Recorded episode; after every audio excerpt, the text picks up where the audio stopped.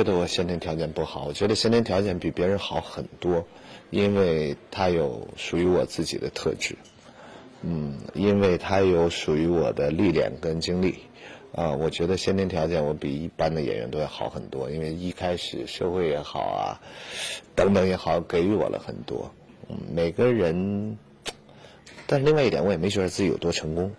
啊，在路上，但是做着自己喜欢的工作，那在你的能力范畴之内，你去尽量的享受它给你带来的痛苦跟快乐，那这就是一份不错的工作，啊，就挺好，没想太多。黄渤的长相经常被人拿来调侃，而大度的黄渤却丝毫不介意朋友的玩笑，甚至经常拿自己的外貌自嘲，这也显示出了黄渤强大的内心。照完了以后一对比，发现自己都很美。我不介意，因为没什么好聊的。大家愿意把它当成一个好玩的东西来聊，我也很高兴。能给别人带来一点快乐，是 是一个特别有修行的事儿。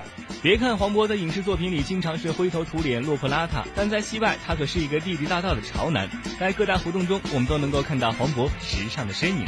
角色本身无所谓，他是高富帅还是矮穷矬还是。还是还是哪种的？他是警察也好，律师也好，他是什么身份都不重要，重要的是在于角色本身，他够不够精彩。呃，然后出席活动，出席活动是你自己的一种表达，角色是角色剧本里里边的一种表达，你要符合人物。对，出席活动只符合我自己的人物就可以了。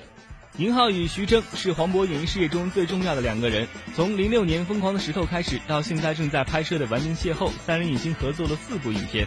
而如今正好是三人的七年之痒，他们到底又有何相处之道呢？每次的题材都不一样，每次题材都不一样。另外一个就是大家多了一份了解、熟悉、熟悉，啊，这个这个也比第一次合作会节省很多的时间成本，啊。大家也聊得开。从二零一二年底到二零一三年四月，黄渤出演的多部电影连续上映，总票房已经达到了三十亿元，这让他多了一个犀利的称号——三十亿帝。面对着这样一个称号，黄渤又是怎么看的呢？所有的这些，都都是别人给予你的，它不是你自己本身的东西。你说几十亿、三十亿地什么的，你听起来像笑话，因为那个要是都是我投资的，好。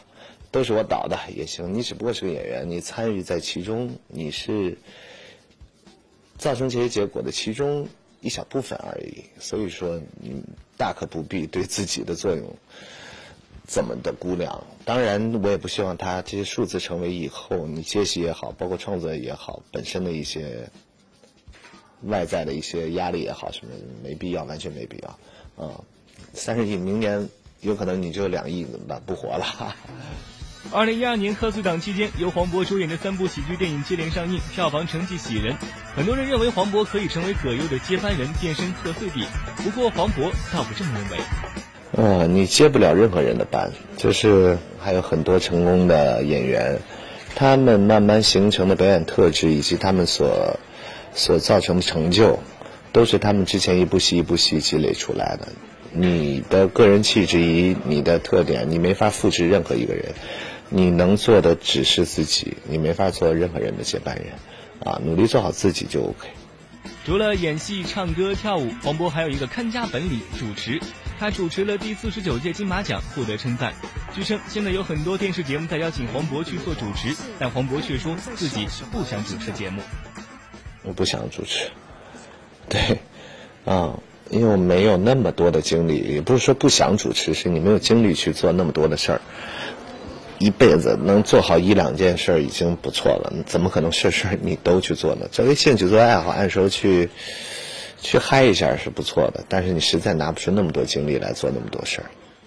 演而优则导似乎成了娱乐圈的趋势。看着好友徐峥的导演处女作获得了骄人的票房成绩，黄渤有没有跃跃欲试，自己也过一过导演瘾呢？不一定，你有兴趣的时候就去做，找到一个自己特别嗨的故事可以去做，呃。